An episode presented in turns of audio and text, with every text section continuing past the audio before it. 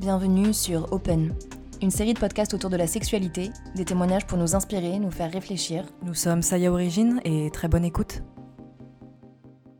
Bonjour Sophie. Bonjour. Bonjour Canu, bonjour Lola. On se croirait euh, au... C'est le anonyme, moi j'osais pas le dire, mais c'est un peu l'ambiance. non, bah déjà merci d'être venue. Euh, je suis hyper heureuse du sujet qu'on va aborder euh, aujourd'hui. Et tu vas tout nous dire, je mets un petit suspense. Voilà.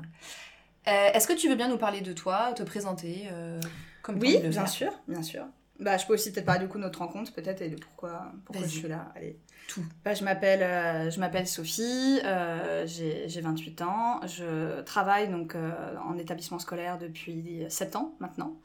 j'ai mis en place en fait un projet de sortie hors temps scolaire depuis mars 2014, qui a été mis en place pendant un an dans le collège dans lequel j'ai travaillé. Et j'y suis revenue dans ce même établissement en 2017 et voilà, le projet s'est poursuivi euh, avec des sorties euh, qui touchent euh, différents thèmes, que ce soit une lutte contre les discriminations, que ce soit des thèmes qui ne sont pas abordés à l'école ou que ce soit des sorties culturelles. Voilà. Et justement, euh, je vous avais contacté dans le cadre de ce projet, puisque je me suis aussi beaucoup intéressée à ce qu'on appelle le climat scolaire, qui est en gros tout euh, ce qui fait que dans un établissement, un enfant euh, se sente bien, et du coup qui crée en fait un climat plus propice au travail et à la réussite. Voilà. Et il y a plein de choses à faire, je suppose, beaucoup, sur ce sujet. Beaucoup, beaucoup, ça c'est un euphémisme. Et du coup, tu parles de sexualité avec tes élèves euh En fait, voilà, on a mis en place. Euh, moi, je me suis pas mal intéressée aux questions euh, du féminisme, on va dire post-MeToo, post-balance ton port. et je me suis rendu compte très très vite qu'en fait, ça manquait énormément dans les écoles. Et parce que ça manque dans les écoles, ça se répercute, nous, sur notre vie personnelle en tant que femme, et notamment, bien sûr, dans notre sexualité. Et donc, j'ai mis en place un. Enfin, on a mis en place un partenariat avec une association qui s'appelle Humans for Women. Désolée pour mon accent anglais formidable.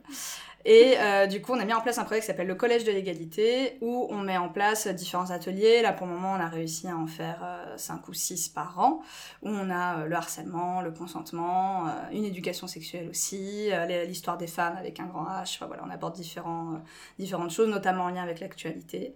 Et voilà, et on a décidé notamment d'y parler de sexualité, parce que je suis en partenariat avec une autre association, enfin, une autre personne, mais avec qui on travaille aussi, avec son association, qui s'appelle Daniel Mérian, qui est la présidente de SOS Africaine en danger, qui lutte euh, contre l'excision donc euh, euh, bah, dans les pays concernés et aussi pour les femmes excisées en France. Donc l'association les aide dans leur démarche administrative et aussi dans leur lutte bah, pour se faire réparer, puisqu'il faut savoir qu'en France, quand une femme est excisée et qu'elle se fait réparer, ça donne un droit d'ouverture en fait à la demande de droit d'asile. Parce qu'en gros, mmh. le droit d'asile, on doit justifier qu'il y a un danger, comment je pourrais dire, soit la, la, personne peut être tuée, ce qui est le cas, l'excision c'est souvent ce qu'on appelle le crime d'honneur, elle est soit tuée par son ex-mari, soit par euh, sa propre famille qui l'a vendue.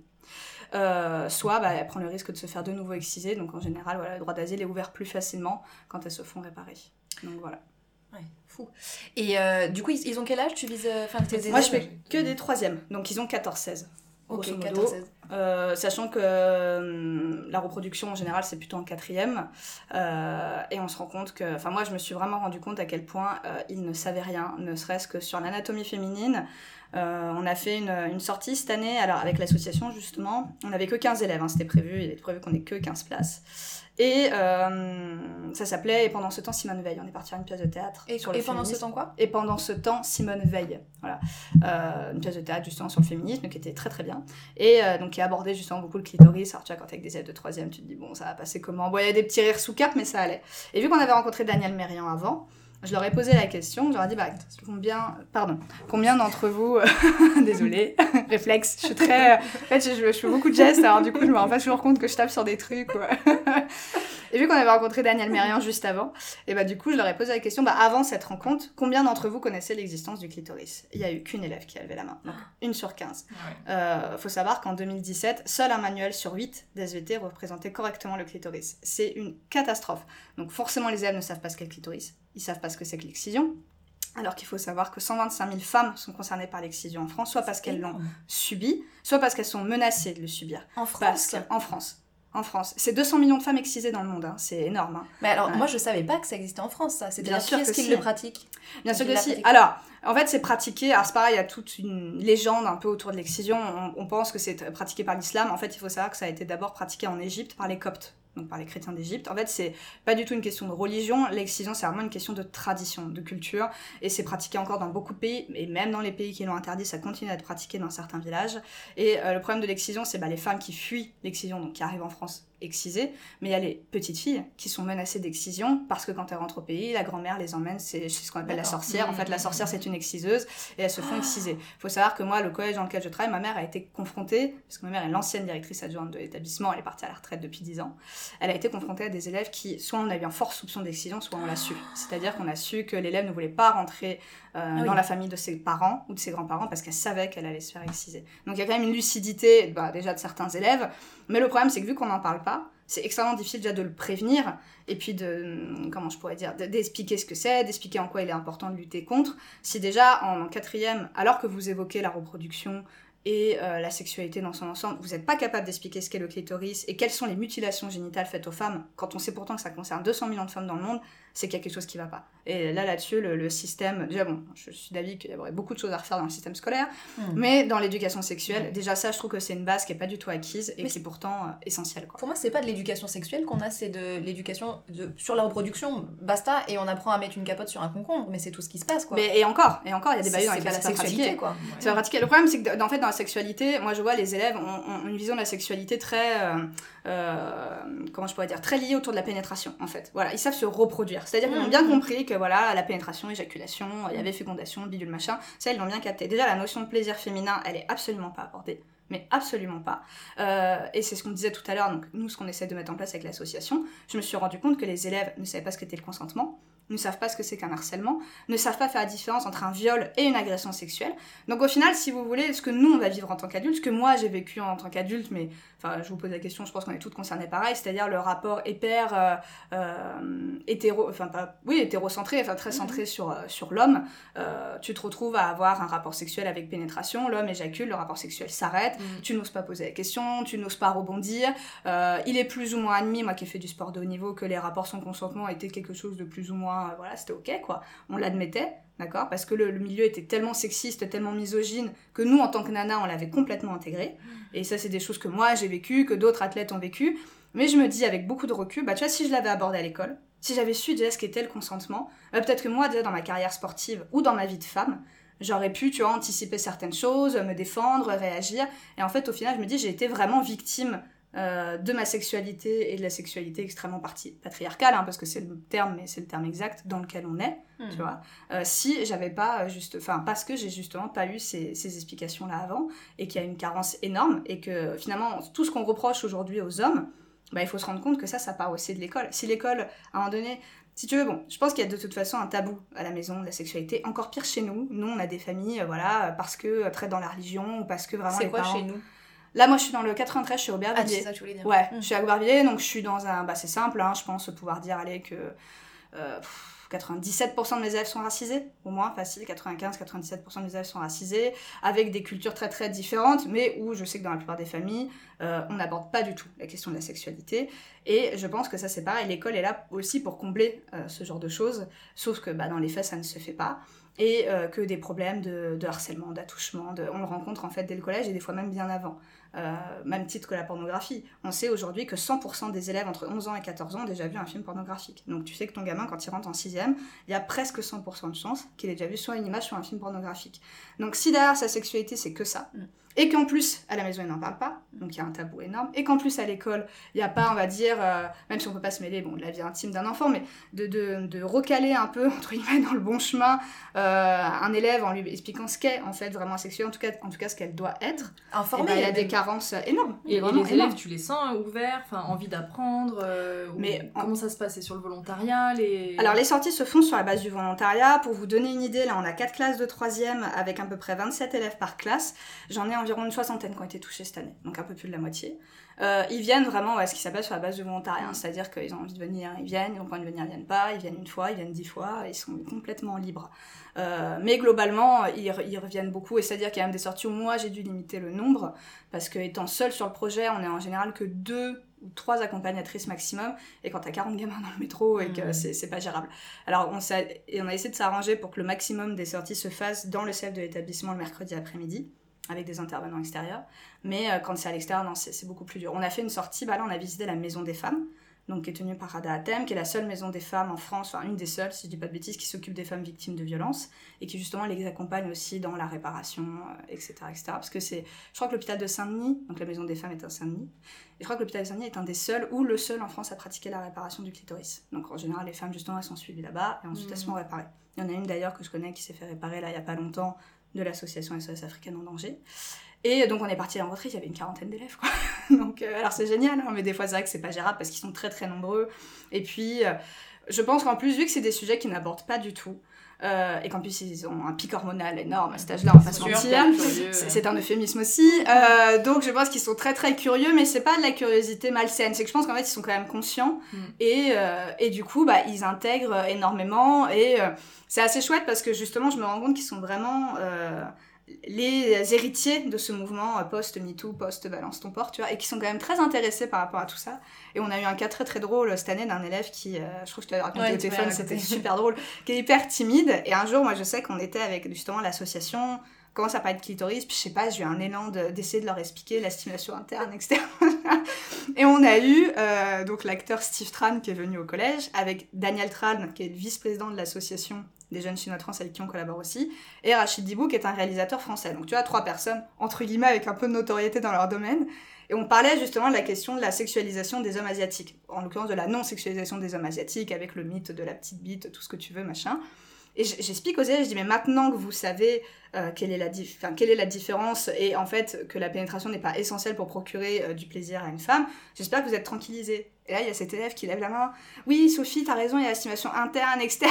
Et commence à tout est déballé. J'étais un peu gênée. Je me suis dit, bon, moi, ils sont renseignés. Je lui ai dit, écoute, t'es plus en avance que des mecs de 30 ans. Je dis, c'est génial. Mais c'est super. je me suis dit, tu seras un très bon amant. C'est parfait. Mais en même temps, je me suis dit, c'est génial qu'ils aient cette conscience-là. Moi, à leur âge, même moi, à leur âge, en tant que femme, je ne connaissais pas mon corps, en fait. Tu vois, à 15 ans, tu connais pas ton corps. Parce qu'on te l'explique pas. Et puis parce qu'à parce qu'à la maison, t'en parles pas. Et même, je veux dire, dans les films porno, euh, il y, a ce truc aussi où la nana prend son pied dans toutes les positions possibles alors d'un point de vue physiologique, c'est déjà pas possible. Mm. Donc euh, j'ai trouvé ça énorme et je trouvais ça en plus énorme que ce soit un garçon, tu vois, qui en parle, puis qui en parle, mais avec une simplicité, tu vois, il a pas du tout euh, eu l'air d'être gêné ou autre. Moi, ça m'a fait rigoler parce que, ouais, en plus, je connaissais les, intervenants, donc je me suis dit, bon, ils doivent se dire que je dois parler que de cul avec, avec mes élèves.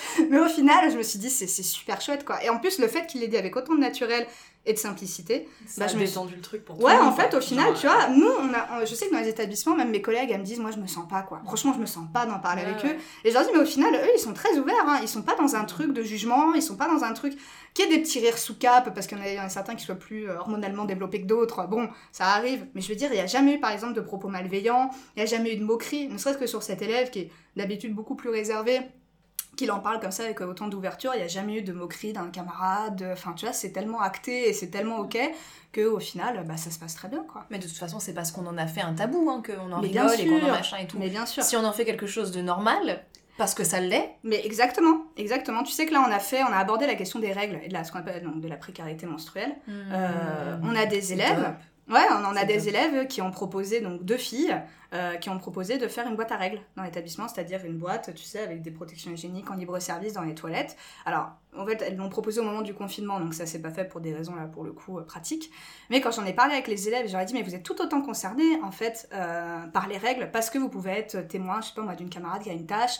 Du coup, quelle va être votre réaction? Tu vois, les garçons étaient ah bah oui non en effet, bah je lui ai proposer ma veste ou ah bah ok bah je prendrai des protections hygiéniques dans mon sac. Alors pas tous, attention, je dis pas qu'ils sont tous comme ça, c'est pas le monde des bisounours. ça. J'ai carrément la petite larme qui est du mec qui se dit je vais lui prêter ma veste. Quoi. ouais, non, mais tu vois, il commence, à, commence un peu à évoluer. encore une fois, je dis pas, ils sont pas tous comme ça, c'est pas le monde des bisounours à chaque fois. Hein. mais il y a quand même cette réflexion de prise de conscience, de dire ouais, bah non, t'as raison. Ouais, on aurait peut-être réagi comme ça avant, mais là, non, on va pas réagir comme ça, c'est pas ok. Et en fait, mais au final, le groupe que j'ai, enfin, même si là, je te dis, ils ont été presque 60, ils sont hyper bienveillants, quoi. Je veux dire, on a abordé des tas de thèmes, et puis des fois des thèmes un peu houleux, que ce soit la question du racisme, de, je sais pas moi, de l'homophobie, de la sexualité, de, du féminisme en général. Et mes élèves, ils sont cool, quoi, tu vois. Alors, c'est pareil, ça détruit, je pense, un peu l'image qu'on peut avoir des, des, jeunes du 93, mais moi, mes élèves sont d'une bienveillance sans nom, tu vois. Et là, les réflexions des garçons sur la question des règles, c'était incroyable, quoi, tu vois. Je m'attendais pas du tout à ça. Ils ont 14-15 ans, je me dis, ils sont plus matures que des gars de notre âge, voire plus vieux. Et, et, c'est énorme. Et en fait, au final, tu te rends compte que bah, vu qu'ils sont à un âge où ils sont pas encore tout à fait adultes et qu'ils se construisent encore, parce qu'adolescence, tu te construis quand même encore beaucoup hein, sur tes idées, et d'ailleurs tu continues des fois adulte, mais adolescence, c'est vraiment l'âge où tu passes voilà, de, de l'enfance à l'âge adulte, où tu te construis beaucoup. et ben ils sont plus, euh, comment je pourrais dire, pas malléables, c'est pas le mot, mais ils sont vraiment mmh, ouverts quoi. Mmh, en fait, mmh. une fois que tu abordes le truc, et une fois que pour eux c'est devenu du bon sens, bah tu vois, ils sont ouverts et, ça se passe bien, il n'y a pas du tout de. En plus, tu les responsabilises avec ah ce savoir-là. Et c'est ça, à mon avis, qui fait qu'à un moment donné, ils sont aussi contents, quoi, tu vois. Enfin, c'est... Ils ah sont en demande de ce savoir, moi, je crois. Hein, Mais j'ai eu des euh, sorties l'année dernière, notamment avec l'association féministe, où j'avais plus de garçons que de filles. Hein. Mm. Et c'était OK, hein, je veux dire, les gars, ils se sentaient pas gênés, ils étaient... Euh, enfin, vraiment... J'aurais euh, vraiment pas pensé ça de... à cet âge-là. Eh bah ouais, eh bah détrompe-toi. Je sais que souvent les gens ils me le disent. C'est vrai que c'est un peu lâche con, hein. franchement, le collège, on va pas se bah mentir. pour y avoir travaillé, je sais, tu vois, et j'ai fait par palier d'évolution. J'ai commencé avec les maternelles, les primaires, les collégiens et les lycéens. Et c'est vrai qu'au collège, euh, c'est dur, quoi. C'est le rapport entre eux, le mais parce qu'encore une fois, on leur propose pas. C'est-à-dire que si tu veux, moi là, les gamins, donc là, j'y suis depuis trois ans consécutifs. Donc euh, là, les troisièmes que j'avais cette année, ils me connaissaient depuis leur cinquième. Donc si tu veux, en fait, euh, moi, je les avais en études quand ils avaient pas de prof absent. Donc tu sais, tu commences à aborder un peu les questions, tu commences à leur montrer des vidéos, tu commences, voilà. Donc au final, ils arrivent en troisième, ils ont déjà quand même deux ans, euh, voilà, où j'en ai déjà un peu parlé de ces questions-là, ou, ne serait-ce que de harcèlement, tu vois, t'en parles. Moi, j'en parle beaucoup quand je les ai en études. Euh, et arrivé en troisième, bah, en fait, il y a une sortie par semaine, faut voir deux, puisqu'on est sorti cette année. Alors, il y a le confinement, hélas, mais on avait une sortie prévue tous les mercredis, on en a fait également les week-ends. Donc, si tu veux, au final, euh, ils sont tellement dedans, euh, ils sont tellement happés par, bah, par le projet, mm. que si tu veux, en fait, d'eux-mêmes, tu vois, ils évoluent, ils changent, ils se posent des questions. Et, voilà quoi. Mais moi, c'est ça ce que j'ai envie qu'on précise, c'est que euh, on a été voir un film avec Lola là qui s'appelle Mon nom est clitoris. Oui, on doit y euh, aller avec les élèves d'ailleurs là pendant l'été. C'est pas vrai, mais c'est génial. Ouais, on est, en train d'essayer de s'organiser. Alors c'est compliqué parce qu'ils sont en vacances, mais on est en train de voir avec l'association justement pour que bah, l'association aide un peu financièrement pour payer les places et essayer d'y aller ouais, avec quelques élèves. Et ce qui est très drôle, bah, ça vaut quand refaire rire, les deux qui m'ont répondu pour le moment, c'est deux garçons. Marrant, hein hmm. Bon après, je sais qu'il y en a d'autres qui vont venir, mais là, dans trois, trois, il y a une fille et deux garçons. mais nous, dans, dans, la salle, euh, on était heureuse de voir qu'il y avait des hommes seuls qui sont venus voir. Euh, plutôt... Et de, tout... Non, mais il y avait de tout âge. Ouais, il y avait des, un couple de, à côté de nous, un couple de... de... Peut-être 70 ans, un truc comme ça. Hein. Il y avait euh, C'était super. Des, hommes seuls de 60 ans aussi, des hommes jeunes tout mhm. seuls. Non, franchement, c'était. Mais il y a quand même une prise de conscience, hein, je pense. Mais je, je, pense que de toute façon, pour que la, la chose euh, change et change sur le long terme et plus vite, pour moi, il faut passer par l'éducation, ça, ça c'est sûr. Parce que bah. tout le monde n'a pas la démarche aussi de, entre guillemets, se déconstruire, reconstruire, tu vois. Mm. Euh, bon, même si mm. aujourd'hui, ça commence à se développer avec certains comptes sur les réseaux, euh, moi, je vois dans mon entourage proche, des mecs de mon âge, c'est encore compliqué, hein, la déconstruction autour de ça, bon... Euh, voilà, puis on est dans une société qui les avantage tellement eux que je peux aussi comprendre que, tu vois, la démarche d'essayer de changer et de se remettre en mm. question soit pas facile. Mais là, les élèves, qui baignent là-dedans, en tout cas avec le projet, et certains doivent quand même aussi baigner là-dedans avec les réseaux et tout, au final, c'est avec eux, tu vois, je pense que ça va changer et que ça va changer d'autant plus vite. Euh, euh. Ouais, je suis d'accord. Mm. Mais ma, ma, question, c'était, euh, du coup, je, je, parlais de ce film-là parce qu'après, à la fin de la séance, il y avait une, une petite question-réponse avec la réalisatrice. Et quelqu'un demandait à qui incombait l'éducation sexuelle, en fait. Mm. Aux parents, à l'école, à qui? Elle, sa réponse, c'était à l'école. Bien sûr. Je suis assez d'accord avec ça. moi, je suis même complètement d'accord. Elle disait qu'il fallait que ce soit extérieur euh, du, ouais, extérieur euh, du, du, cercle familial, quoi. Euh.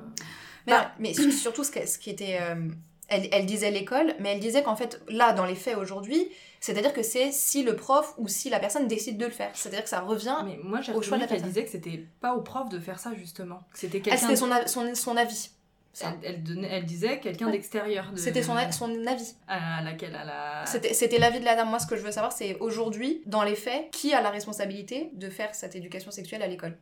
Alors, si tu veux, c'est un peu compliqué le, système éducatif français entre la théorie et la pratique. C'est-à-dire que, par exemple, euh, on a l'obligation, enfin l'obligation, par exemple sur la lutte contre les discriminations, d'accord? Tu as une journée contre le harcèlement, je crois que c'est le premier jeudi des vacances de novembre, tu as une semaine contre le racisme, je crois que c'est une semaine en mars, enfin, t'as toujours des trucs spécifiques à la lutte contre les discriminations dans les faits, ça ne se pratique pas du tout. Je veux dire, dans mon établissement, il n'y a rien. Pourtant, on est en plein 9-3, tu vois, je me dis, s'il y a bien un endroit où il faudrait s'intéresser aux discriminations, c'est chez nous, tu vois. Il n'y a rien qui est mis en place par établissement. Je sais que c'est le cas de plein d'autres bahuts parce que j'y ai travaillé. Euh, donc, si tu veux, le problème, c'est qu'entre, euh, euh, comment je pourrais dire, la, partie théorique et la partie pratique, les établissements font quand même un peu ce qu'ils veulent, tu vois. et comme je te dis, il y a même des profs concernés par euh, alors soit parce que des élèves viennent se confier, soit parce que leur matière amène à parler de ce genre de questions, qui sont très mal à l'aise et qui me l'ont dit. Moi, c'est vrai que je pense que j'ai la, chance déjà d'être plus jeune. Donc, euh, bon, les élèves, peut-être, je sais pas, s'identifient plus facilement. Et puis si tu veux, ça c'est pareil, c'est très français. On est dans un truc où on a encore besoin de créer une énorme hiérarchie entre les élèves et les adultes, tu vois. On a encore besoin de se dire non mais voilà, il faut être dans l'autoritarisme, il faut mm. en gros soumettre les élèves à une certaine discipline, etc. Et au final, je vais te dire, quand tu collabores avec eux, euh, ça se passe très bien. Là, ça fait quand même 7 ans que je fais ça. Donc 7 ans que les élèves ont mon numéro. Ça fait 3 ans qu'ils me suivent sur les réseaux. J'ai jamais, mais jamais eu un problème. Il y a des élèves qui me voient tu verras ça nulle part ailleurs. Quand un surveillant qu'on vous voit, je veux dire, c'est très rare. C'est très rare que, surtout en, agent rapport, tu vois, qu'un un élève te vous voit alors que je suis quand même plutôt jeune. Donc, si tu veux, la notion de respect et la notion de, de distance, quand même, elle est actée. Mm. Par contre, en effet, oui, ils vont venir se confier plus facilement sur des questions comme ça, ils vont en parler plus facilement. Mais en même temps, à un moment donné, il faut que instiguer le truc. Tu vois ce que je veux dire Si on est toujours dans la. Bah oui si on est toujours dans cette espèce d'autocensure parce qu'on a peur de, la réaction des élèves, des parents, de, de ou soi-même on n'est pas à l'aise, au final c'est sûr que personne ne le fait. Le problème c'est que derrière le gamin qui va rentrer chez lui, qui va pas en parler avec les parents et qui va se taper sa soirée sur Pornhub, ça va pas l'aider non plus. Mm-hmm. Donc, euh, et c'est pareil, encore une fois, bon, je parle des films porno, il y a la, notion de plaisir féminin, mais pareil, la notion de consentement, euh, la notion d'agression sexuelle, enfin tout, tout peut y être, tu vois. Donc si les élèves gardent cette image-là de la sexualité, forcément, encore une fois, arriver à leur propre vie sexuelle, ça va être biaisé forcément. Donc c'est pour ça que je pense que le problème c'est que si tout le monde finit un peu par se dire bon bah c'est pas de ma responsabilité ou je me sens pas de le faire, au final t'avances pas. Après moi j'ai choisi de le faire parce que je trouve que c'est important. Moi ça reflète, mais comme je te l'ai dit tout à l'heure, enfin je vous l'ai dit tout à l'heure, ce projet général reflète aussi mon parcours personnel, mais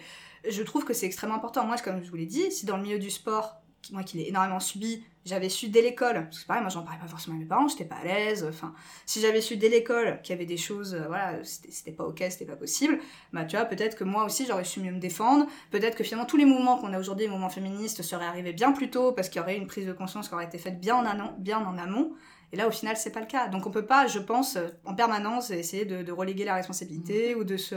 Il faut le faire. Ça, c'est clair, il faut le faire. Il faudrait idéalement, c'est clair que dans chaque établissement, une personne ou un intervenant extérieur prenne le temps de le faire. Là, c'est pareil, on a une journée sur le sida, ça dure une matinée. Puis au final, on leur parle de la sexualité pour leur parler des MST. Mais les pauvres, pardon. Mais je me dis, moi, en, tant que personne à 14-15 ans, tu peux quand même envisager ta vie sexuelle, soit immédiatement, soit dans les années qui arrivent. La seule chose dont on parle, c'est du sida. Mais c'est horrible, tu vois. Mm. Euh, on ne parle pas de la contraception. Ou alors, pareil, la contraception, elle est très euh, sur la femme, quoi, tu vois. Euh, la contraception, moi, j'ai euh, appris une capote sur un concombre par l'infirmière de l'établissement. Voilà ce que je sais de la contraception. oui, mais qui est, masculine, du coup. C'est-à-dire que la contraception féminine, d'ailleurs, on avait calculé avec les élèves, il y a environ une dizaine de contraceptions féminines quand il n'y en a qu'une pour euh, les hommes. Donc déjà, bon, en termes d'égalité, euh, voilà. Et la plupart des contraceptions féminines sont hormonales ou, euh, je sais pas, je pense aux permicides, des spermicides qui peuvent abîmer la, paroi du vagin. Enfin, au final, si tu veux... Ils avaient trouvé une... Il y a la pilule pour les hommes qu'ils ont arrêté à cause des effets secondaires. Les pauvres Parce que ça fait des boutons. ils avaient des boutons, ils avaient mal au ventre, je sais pas quoi. Oui, mais c'est ça. Bah, comme nous, en fait, c'est les mêmes effets, quoi. mais on en a parlé avec les élèves, j'ai dit là, c'est pareil, la, question de la contraception, il faut une égalité. C'est-à-dire que euh, la, quand tu vis, euh, bah, on en parlait avec les garçons, les garçons étaient ok en plus hein, là-dessus. Je disais le jour où vous vivez avec votre nana, euh, l'alarme pour la pilule c'est sur votre téléphone. Je dis à un moment donné, il y a, déjà je pense que les femmes ont suffisamment de charge mentale, primo, et deuxièmement c'est du bon sens en fait, c'est-à-dire que c'est elles qui s'enquillent tous les hormones, hein, donc euh, tu es mignon, tu mets ton alarme sur ton téléphone. Et tu vois, les gamins étaient, ah ouais, bah ouais, en fait pour eux ça vient du bon sens. Mais c'est-à-dire qu'encore une fois, on en revient à ce qu'on disait juste avant, si tu fais juste la, la démarche d'en parler et de les ouvrir à ces questions-là, je dis pas que ce seront tous d'excellents amants, que la, la notion euh, du consentement, la contraception, ça sera hyper. Mais ils auront, je pense, toujours cette petite voix quand même dans leur tête de dire ouais mais j'en ai parlé au collège, ça je sais que c'est pas ok, ça je sais qu'il vaudrait mieux faire comme ça. Donc au final, je pense que ça va finir par être euh, instinctif et, même plus dans. non, mais c'est vrai. Ah, vous viendrez au collège cette année, vous verrez à quoi il ressemble. vous verrez que c'est cool. Ouais, c'est cool. Est-ce que tu sens qu'il y, a des gens qui te suivent autour, enfin, dans, dans, le corps enseignant, Oula dans d'autres établissements, bah écoute, alors sur les réseaux, tu vois, enfin, que ça ouvre un peu le. Bah alors sur les réseaux depuis le Bondi Blog, si quand même ça commence. Là j'ai eu un article sur le Bondi, le Bondi Blog? C'est un média là qui euh, est situé dans le 93 et justement j'ai eu un. Ouais, j'ai eu un article du coup dans le Bondi Blog qui parle en fait du projet et c'est super chouette parce que c'est une, une, journaliste, enfin encore en école de journalisme qui m'a contacté sur les réseaux, qui m'a dit qu'elle voulait me rencontrer et proposer un article au Bondi Blog et formidable ça s'est fait. Et c'est vrai que depuis le Bondi Blog, bah déjà moi j'ai récupéré euh, plus d'une centaine d'abonnés sur Instagram. Ça peut paraître tout bête, hein, mais forcément, plus de 100 personnes, tu as plus de visibilité, tu as des personnes qui te contactent pour un projet. Toi aussi, tu te sens plus à même de contacter les gens parce que tu t'envoies l'article, voilà ce que je fais. Tu vois, parce que moi, j'aurais des belles qui faisaient mes 10 pages de long pour expliquer tous les partenaires qu'on avait, tout ce qu'on avait fait depuis 3 ans. Et je me dis, bon, c'est bien, je fais un copier-coller de l'article, j'explique vite fait, et hop, ça va, ça va beaucoup plus vite. Après, dans le corps enseignant, euh, pas du tout. Euh, mais je pense, encore une fois, pas du tout, parce que euh, je sais que ce que, ce que je fais est assez hors norme, tu vois, dans, autant dans la démarche que dans le rapport avec les élèves, justement. Tu vois, moi, je sais que mes collègues, l'idée même que les, élèves aient leur mail personnel, c'est un truc euh, inconcevable. Moi, ils ont mon numéro de téléphone, ils ont mon mail, ils me suivent sur les réseaux. Euh, et au final, j'ai pas du tout l'impression, j'ai jamais eu en fait même l'impression de manquer d'autorité ou de perdre en légitimité parce que j'avais ce rapport-là avec eux. Mais t'as un exemple très concret. En France, euh, donc on parlait tout à l'heure du climat scolaire. Ce que je vous expliquais, c'est tout ce qui fait qu'on se sent bien dans un établissement et que du coup, on est plus propice à une réussite, à un bien-être ou un apprentissage. En France, seuls 45% des élèves se sentent bien dans un établissement, contre 85% à l'échelle européenne. Déjà, ça te situe un peu le niveau de la France, tu vois.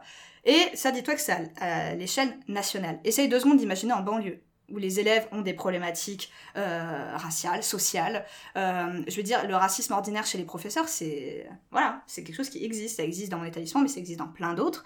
Et les élèves le dénoncent. Mais sauf que vu qu'encore une fois, tu es dans ce rapport hyper euh, voilà, autoritariste, où finalement les élèves doivent se soumettre, où on va prétexter de l'humour ou machin, il n'y a rien qui est fait mais parce que t'as pas de formation non plus euh, auprès des enseignants pour ça, et t'as pas non plus l'ouverture d'esprit de certains groupes euh, d'éducateurs, de vie scolaire ou autres, qui s'ouvrent euh, un peu à ça. Donc au final, ça, ça rend le projet atypique, mais du coup difficilement accepté et acceptable, tu vois, pour, pour certains.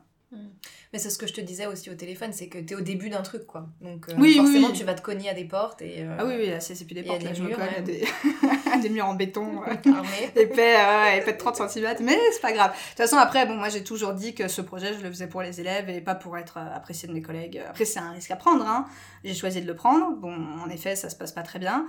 Mais, enfin, après, tout le monde n'est pas comme ça, je vais pas mettre tout le monde dans le même panier, mais je sais que de manière générale, c'est quelque chose de difficilement accepté. Mais euh, voilà, moi je le fais pour les élèves et je pense que tant que c'est un écho positif auprès des élèves, c'est qu'il faut continuer. Et, euh, et des familles, t'as des retours? Non, parce qu'il faut savoir que euh, c'est pareil, la plupart de mes élèves, alors pas tous, non je dis la plupart, mais une partie de mes élèves en tout cas, dans les familles ne parlent pas du tout français. Hmm. Donc je suis pas sûre non plus que les gamins, tu vois, fassent de grands retours sur ce qui se passe.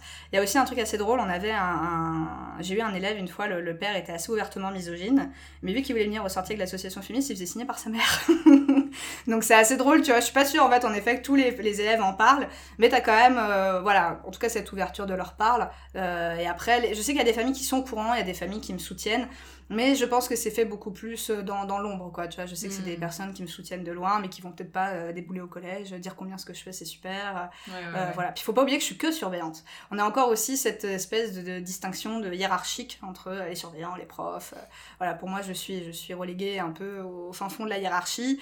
Donc, je suis pas du tout celle déjà qu'on a envie de mettre en avant de manière générale, mais encore moins, je pense, par rapport à mon statut. Et je pense que peut-être que chez certains parents, c'est plus ou moins la même chose, mais pas parce qu'ils adhèrent pas au projet, parce que bah, c'est vrai que je suis que surveillante, donc on, on est peut-être mm. moins, je sais pas, il y a moins de, reconnaissance qui se fait, ne serait-ce que par rapport au poste, mais ça c'est une théorie, hein, j'en sais rien, mais je peux imaginer. Et par rapport à, à des collègues surveillants, justement, dans d'autres établissements qui pourraient t'accompagner, enfin reprendre ce projet pour leur établissement? T'en connais tu... Non, pas du tout. Pas du tout, pas du tout. Euh... Bah après, il faut, faut, quand même savoir que c'est quelque chose euh, qui, qui, demande du temps. Hein. Je veux dire, euh, euh, comme je le dis d'ailleurs dans l'article, je beaucoup les gens. Hein. Je passe quand même beaucoup de temps à envoyer des mails, envoyer des messages. Après, c'est au petit bonheur la chance. Hein. Des fois, on me répond, des fois, on me répond pas. Mais ça demande du temps.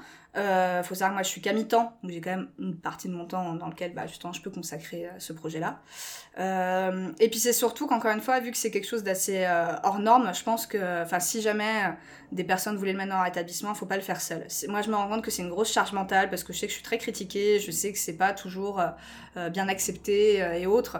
en plus le fait en plus que je le gère toute seule, si, si ce n'est que j'ai une ou deux collègues quand même qui m'accompagnent de temps en temps je pense que c'est vraiment quelque chose à, établir à plusieurs, quoi. Ne serait-ce que déjà être deux, trois, avoir un projet bien, euh, bien déterminé. Euh, oui, là, je pense que ça peut marcher. Enfin, ça marchera même avec une personne toute seule, mais je, ouais, je pense que c'est beaucoup de charge mentale quand même et que c'est pas plus mal de, le démarrer à plusieurs, quoi. Mais après, si c'est un truc qui devient un petit peu plus euh, connu et qu'il y en a dans plusieurs établissements, ce sera aussi un un système de soutien, ça, quoi. Exactement, mais bien sûr, mais de toute façon, c'est ce que je souhaite. C'est ce pourquoi d'ailleurs j'étais très contente qu'il y ait l'article dans le Bondi Blog. C'est que j'espère, moi, du coup, trouver plus de contacts pour les sorties ou être contactée. Mais j'espère surtout que ça va donner euh, l'idée et l'envie à des personnes de le faire. Parce qu'en plus, au final, euh, là, je vois cette année tous les intervenants qu'on a eus. Il y en a qu'une seule que j'ai rémunérée et à juste titre, hein, c'était le cours de yoga. Euh, voilà, c'est son métier. Tous les autres intervenants, même ceux qui avaient quand même une certaine notoriété, ne m'ont jamais demandé d'argent. Ils sont tous venus bénévolement. On n'a rien dépensé cette année pour les sorties. Donc au final, je me dis, en plus, les personnes qui ont vraiment envie de faire bouger les choses, et il y en a, euh, ne demanderont pas d'argent, ou en tout cas, ce ne sera pas une priorité, et ont vraiment envie de participer à ce genre de projet. Euh, ça, là-dessus, je suis pas inquiète, parce que même au final, les musées, je pense au musée qu'on a fait cette année, euh, alors qu'il y avait des visites guidées payantes pour les groupes scolaires, et ben moi ils m'ont accordé la gratuité parce qu'ils ont adhéré au projet. Donc au final c'est que ça, ça, je pense que ça permet ouais, une certaine cohésion et, et ça marche quoi. Et du coup, toi, t'as aucun financement ou est-ce que tu pourrais, tu pourrais aller, t'as des idées de où tu pourrais aller chercher ce financement-là? Enfin... Alors c'est un peu compliqué parce que moi je travaille dans un établissement donc certes euh, du 93 et certes dans un quartier euh, voilà avec des problématiques sociales fortes, mais je suis dans le privé.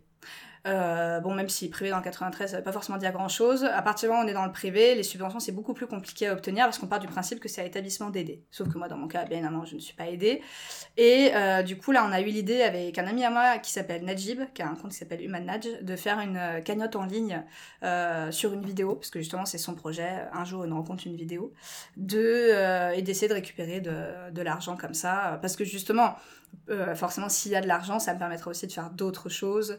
Euh, peut-être, pourquoi pas, d'organiser des mini-voyages, euh, faire venir des intervenants bah, qui, eux, ont besoin d'être rémunérés. Là, on doit faire venir Rokaya Diallo l'année prochaine. c'est son métier, justement, d'être rémunéré pour ce genre d'intervention. Et quand on n'a pas d'argent, voilà, c'est dommage de se fermer des portes alors que les gens sont mm. prêts à intervenir. Donc, donc voilà. Mais du gouvernement, rien quoi. Ah non, bah là en tout cas, ça fait quand même. Euh, l'association a été créée officiellement il y a un peu plus d'un an, en mai 2019. Euh, bah là, ça fait un an que je suis acharnée et que là, je continue. J'essaie, bah pareil, justement, il y a eu l'article du Bondi Blog là début juillet, donc j'essaie de relancer, mais ça, ça a l'air d'être très compliqué. Comment elle s'appelle ton... C'est ton association? Oui. 80 trésors. Hein, c'est un jeu de mots 93 faisons un petit appel en même temps à toutes les personnes qui pourraient venir euh, participer à ce projet. Ah bah avec grand plaisir. Franchement, je suis très preneuse de ça. Ouais, participer et euh, financer aussi, hein, parce que du coup, ce sera des, des, des financements. Euh, mm. Comment on appelle ça les gens? Internes Non. Solidaire. Solidaire? J'ai pas le mot. C'est les gens normaux. Mais... Les gens normaux. les gens lambda. Les mécènes? Non, c'est du financement public. Bon, je sais pas, en tout cas, c'est vous qui allez financer, d'accord? Allongez les sous. Mais même sans ça, juste en parler. Euh, si, c'est ça, privé, bien sûr. Privé. Ah, ah oui, oui. Le, contraire de public. voilà, c'est ça. non, mais si déjà il y a d'autres établissements, tu vois, qui tombent euh, là-dessus, euh, ça peut être euh, top. Ah oui, non, mais ça c'est clair. De toute façon, moi, le but, c'est aussi à terme là, de l'étendre. Déjà, moi, j'aimerais bien l'étendre dans toute la Seine-Saint-Denis, mais en premier lieu, bah, déjà dans la ville où je travaille, peut-être dans la ville où moi j'habite. Donc, moi, je suis dans sous bois peut-être l'étendre là-bas aussi. et pourquoi pas, ouais, l'étendre, l'étendre carrément. Ou en tout cas, comme je disais, que ça crée des, initiatives. Moi, je suis hyper ouverte. Hein. Moi, si on m'écrit pour me demander des conseils, de l'aide, de machin, d'ailleurs, on l'a déjà fait, je, je, réponds volontiers. Après, comme je dis souvent aux gens, c'est du culot. Hein. Moi, j'écris beaucoup c'est plus ça en fait. Hein. Finalement, j'écris et des fois on me répond. Des fois on me répond pas, mais souvent on me répond. Et, euh, et après, moi, pour ce qui est d'aider, là justement, j'ai, bah, c'est assez drôle. J'ai une ancienne élève qui m'a appelé euh, hier qui a, 20 ans aujourd'hui et qui, elle, justement, voudrait créer son association, qui voudrait participer à ce projet et qui me demandait des conseils.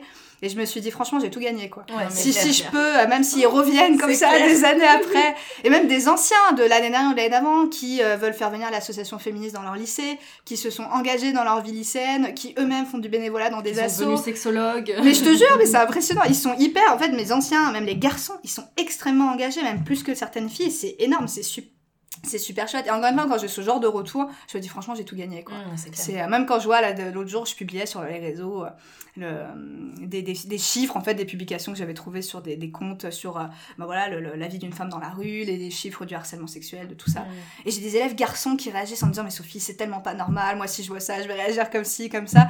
Et je me dis, mais en fait, il y a encore deux ans, ils auraient pas eu cette idée, quoi. Et là, maintenant, bah, comme je vous ai dit, c'est tellement devenu intuitif. Ah oui, pardon, mes mains. pas de mes mains, désolé.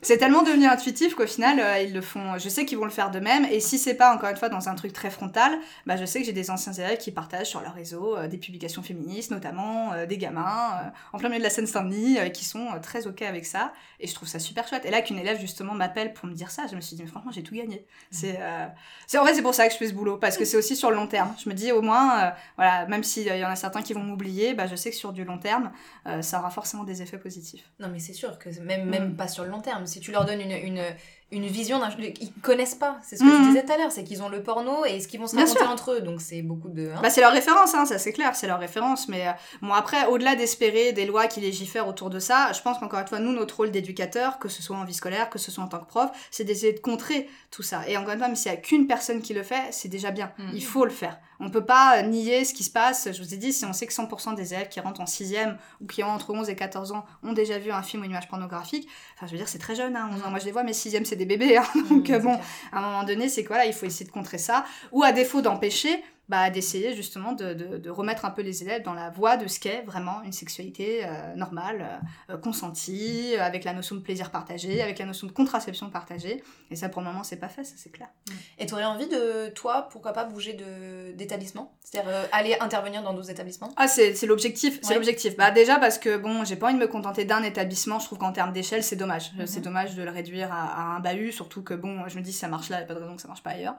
Et non, non, si, si, j'aimerais bien. Après, là, pour moment, c'est très compliqué. Bah, moi, j'ai aussi ma situation de maman qui fait que si je m'en vais, il faut forcément que je trouve une autre situation financière stable. Pour le moment, c'est pas le cas. Donc, je me contente de ce que j'ai, mais bon, c'est déjà bien. Moins, ça me permet de faire vivre ce, projet-là. Mais oui, oui, à terme, c'est sûr, euh, j'aimerais bien euh, bouger ou pourquoi pas moi-même être dans une association, euh, être rémunérée pour ça ou autre, hein, j'en sais rien, hein, c'est encore très flou. Mais oui, c'est sûr qu'étendre le projet, c'est un objectif et, le faire ailleurs aussi, c'est un grand objectif. Là, t'es toute seule dans ton association pour l'instant? Ouais. Hmm. Il y a une présidente, c'est moi, et une trésorière, c'est ma mère. ouais, je suis complètement seule. Pour ça aussi que c'est difficile de, de, de, enfin, de, de, faire développer la chose parce que quand on est seul, euh, voilà, euh, bon, il faut prendre le temps, il faut développer. Ouais, bah, il, comme voilà, je disais, en fait, je pense qu'on a tous, que je dis tout le temps aux élèves, je pense qu'on a tous notre part de lumière, en fait, à apporter à quelqu'un, à, à, à, un projet, à quelque chose. Et, euh, et je me dis, je fais juste quelque chose à mon échelle et qui relève tellement du bon sens pour moi, en fait, que voilà, je, je trouve ça normal et, j'amène, voilà, ma, ma petite pierre à l'édifice mais les élèves, eux, amèneront la leur et ainsi de suite. Et je pense que c'est comme ça qu'on fait bouger les choses, quoi. Mm.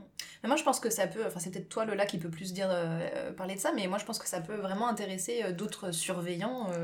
Euh, enfin, ça peut ah, inspirer vachement de, mm. parcours, quoi de venir te rejoindre, de te contacter. Ah, moi, je, suis très preneuse, avec grand plaisir. Je ne demande que ça. Je demande que ça, au contraire. Au contraire. Et là, si tu as un petit conseil à donner aux, je sais pas, aux parents qui nous écoutent, euh, aux jeunes, aux éducateurs, euh. Bah, déjà, les parents, je pense qu'il faut accepter d'en parler, même si je sais que c'est toujours gênant quand on est parent d'aborder la sexualité. Moi, en plus, je vois mes parents, c'était une horreur. Moi, mon père, il est né en 39, donc il faut vous dire que mon père a des souvenirs de la Seconde Guerre mondiale. Mon père a plus de 80 ans aujourd'hui, et donc forcément, quand moi j'étais ado, il avait déjà la soixantaine bien tapée, tu donc, euh, donc, les échanges avec mes parents, c'était compliqué parce que j'avais au moins deux générations entre de différentes entre mes, mes parents, et c'était très difficile.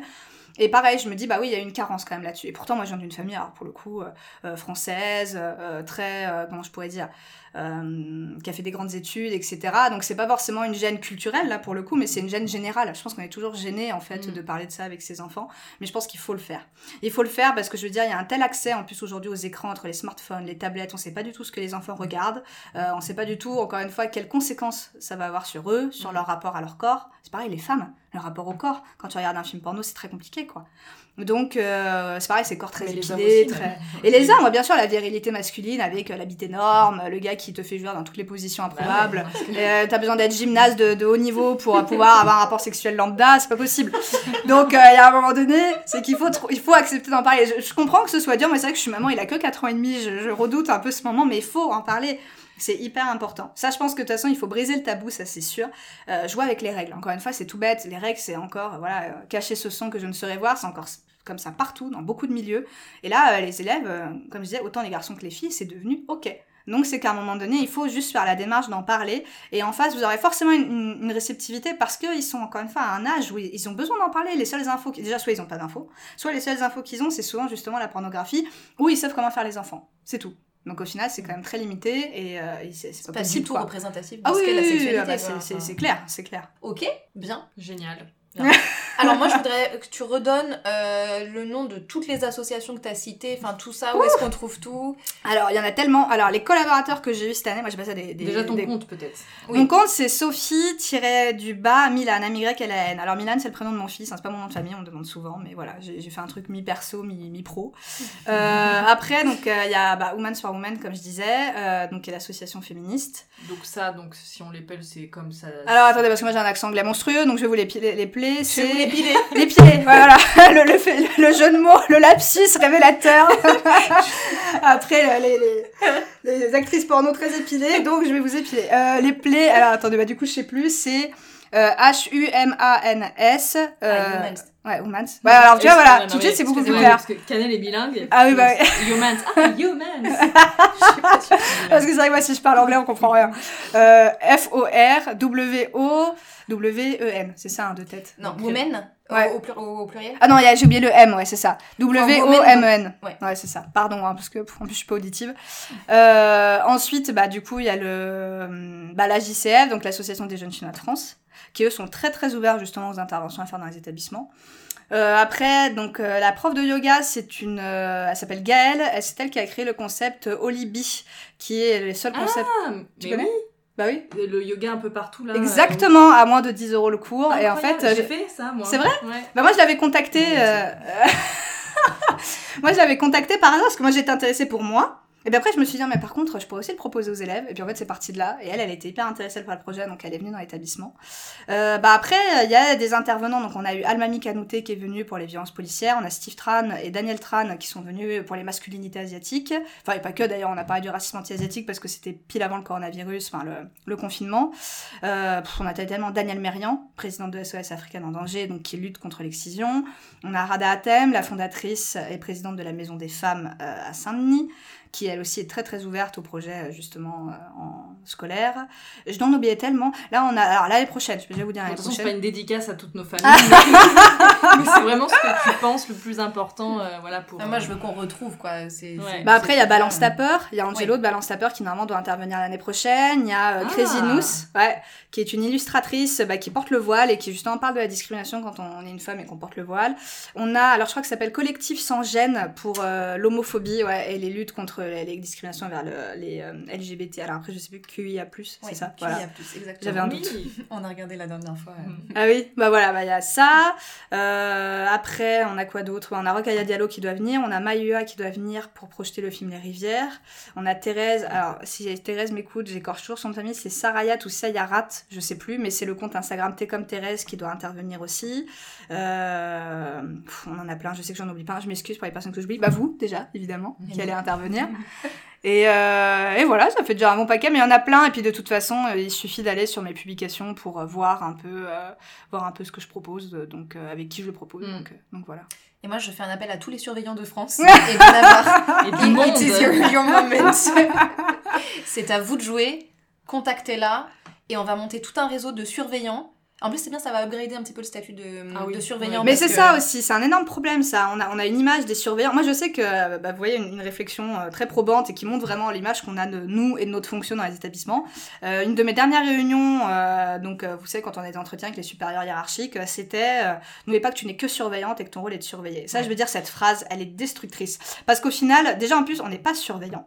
Dans le privé on est des éducateurs de vie scolaire et dans le public on est des assistants d'éducation. Oui. Donc il y a quand même le mot éducation. Non mais c'est important de le Non, dire. Pense qu'on fera un podcast à ce sujet parce que moi je suis révoltée. J'en ai marre. Non, mais en fait, on nous dénigre. C'est un truc de fou. C'est pareil. il y a- on a l'impression qu'il y a un lien hiérarchique entre nous et les profs. C'est pas le cas. hein, On est au même statut. euh, Il y, a, y a rien du tout. Enfin, On Et est on-. Enfin, moi, je le exactement. Mais je pense qu'il y a vraiment cette notion. On nous appelait les, les pions avant. Il y avait vraiment Ouais. cette notion de euh, bon bah voilà. On... Mais euh, voilà, il y a déjà ce problème-là. Si tu vois, quand on quand on valorisera un peu mieux aussi ce statut-là, peut-être qu'aussi les surveillants auront envie de mettre en place des choses. Là, on n'est pas du tout valorisé. Euh, moi, quand j'ai démarré ce projet et qu'on m'a dit n'oublie pas que t'es que surveillant et que ton rôle est de surveiller, sous-entendu, faut pas que ce projet-là impacte euh, ton métier. Mm. Ça, je veux dire, c'est pas Mais possible. c'est tu ça c'est important d'avoir, euh, sans parler de surveillants, mais aussi des CPE, pour moi, qui ont Bien un sûr, rôle hyper bien sûr. important. Euh, voilà, donc s'il y a des, des CPE qui nous Mais écoutent bien sûr. aussi, euh, et même au-dessus, enfin, secrétariat... euh, Mais t'as, de toute façon, dans les établissements, t'as ce qu'on appelle le projet vie scolaire. Donc, c'est le projet projet de la vie scolaire, le projet d'établissement. Tu peux très bien écrire noir sur blanc dans ton projet d'établissement, euh, lutte contre les discriminations, et de mettre de facto, on va faire ça, ça, ça, ça, ça comme action. Pareil pour la vie scolaire. Au final, si tu nages un peu en eau trouble et que t'as pas de projet et que ton rôle justement en effet est juste de surveiller, c'est compliqué aussi de mm. d'essayer d'aller vers quelque chose, tu vois, pour les élèves, quoi. Puisqu'au final, bah, mm. du coup, on te dit qu'en gros, euh, tu es juste là pour, pour les surveiller, mais sous-entendu pour les punir s'ils font une connerie. Mm. Ou... Donc ça, c'est pas possible. Et ça, je pense qu'en effet, les établissements un gros travail à faire là-dessus sur les projets d'établissement et les projets de vie scolaire mm. pour permettre aussi à une équipe bah, d'avoir envie de rentrer dans un projet et de parce que c'est sûr que si les surveillants les valorisent pas ils n'auront pas envie de se valoriser non plus euh, puisque on leur donne pas le statut ni la permission de le faire donc euh, donc c'est compliqué mm. Ok, et eh ben c'est très bien. Moi, je vais reciter quand même le film euh, Au nom du clitoris. Ouais, mon nom est clitoris. Non, c'est mon nom est clitoris. mon nom est clitoris. C'est quoi Au nom du clitoris? C'est quelque chose que je viens d'inventer? Alors, Mon nom est clitoris, ça c'est un autre film. Euh, voilà, qui, à mon avis, serait pas mal à montrer euh, dans les écoles. Mm. Même si ça parle que des femmes, donc ce sera, ce sera juste ce parti pris, donc des femmes. Mm. Et voilà. Lola, une, une reco? On redit Sophie Milan. Sophie Milan. sur Instagram. Contactez-la. ça fait un peu euh, bizarre là, mais on va retenir tout ce qu'on a dit avant. Que c'est le fond, c'est le fond. Hein. non, bah en tout cas, merci beaucoup. Moi, j'ai trouvé ça hyper intéressant, euh, hyper riche. Et euh, puis ça, ça change en plus, ça fait. on, on voit des choses un petit peu nouvelles. donc ça, c'est chouette de ne pas juste parler de notre sexualité aussi, mais de de parler encore des plus une jeunes, fois, de l'éducation, enfin c'est hyper important quoi. Hmm, encore une fois, comme je disais, de toute façon notre, notre, notre sexualité est inhérente aussi à ce que de toute façon on apprend ou on n'apprend pas à l'école et ce qu'on nous montre et ce qu'on nous montre pas, ça c'est évident évident, évident, évident. Bah merci beaucoup Sophie, c'était super. Bah ouais, avec plaisir et pour moi aussi, vraiment. Top.